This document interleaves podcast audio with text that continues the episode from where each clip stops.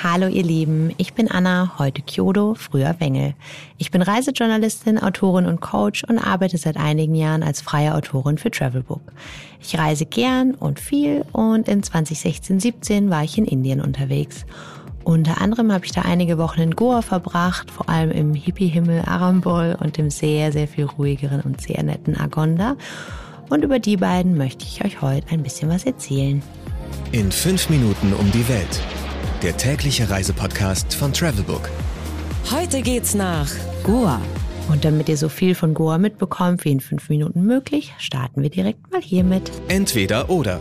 Schnelle Fragen in 30 Sekunden. Auto oder öffentliche Verkehrsmittel? Wir sind viel mit dem Roller, aber auch mal Taxis und Busse gefahren. Das ging alles gut. Pärchen oder Familienurlaub? Hm, schwierig. Ich war mit Freunden da. Das war super. Mit Partner geht auf jeden Fall. Familie kommt drauf an, was man sich wünscht. Ich würde mit meiner Tochter und meinem Mann vielleicht hinfahren, wenn sie ein paar Jahre älter ist. Jetzt als Baby aber eher nicht.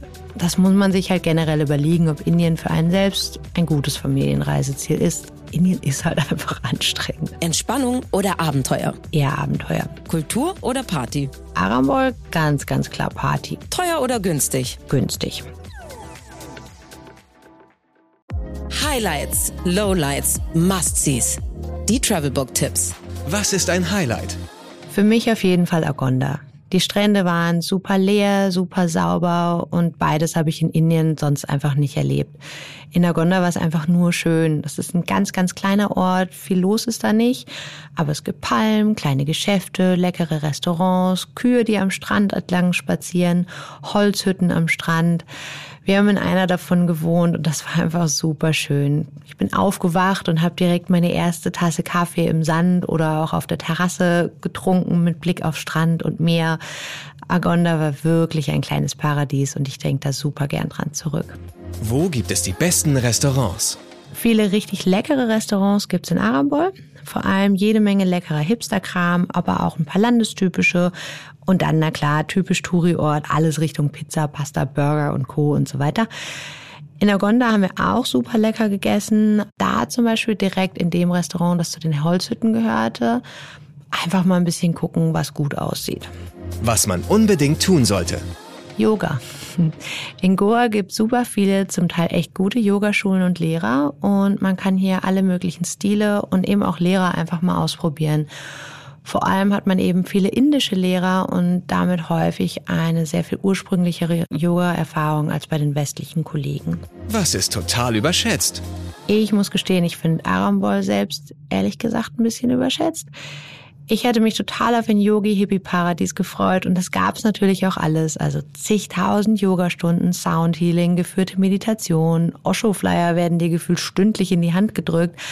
Aber, und das ist eben die Kehrseite, die ich echt super unangenehm fand, es gab für meinen Geschmack einfach viel zu viele betrunkene Menschen und Ballermann-Musik. Das war einfach nicht so toll und hat Arambol ganz schnell den ganzen Hippie-Yogi-Charme auch wieder genommen ich habe da vielleicht einfach eine ganz andere und zu hohe Erwartung dran gehabt. Mein persönlicher Geheimtipp. Der Butterfly Beach. Den haben wir nur durch Zufall entdeckt und den hatten wir tatsächlich ganz für uns allein. Und zwar ist es eine kleine Bucht mit ein bisschen Strand und Felsen drumherum. Ich habe auf Bildern gesehen, dass Leute da auch mit den Booten hinfahren. Wir sind eher querfeldein mit dem Motorrad zufällig draufgestoßen. Aber es war super schön und vor allem hatten wir äh, vorher jede Menge Obst gekauft und haben dann einfach da total schön gepicknickt. Also das lohnt sich.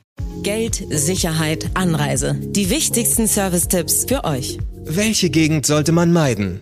Meiden jetzt vielleicht nicht unbedingt, aber ich würde in Arabol abends und nachts wirklich ein bisschen aufpassen, wo ich rumlaufe. Am Strand, aber auch zum Beispiel auf dem Heimweg, wenn es da einsam ist.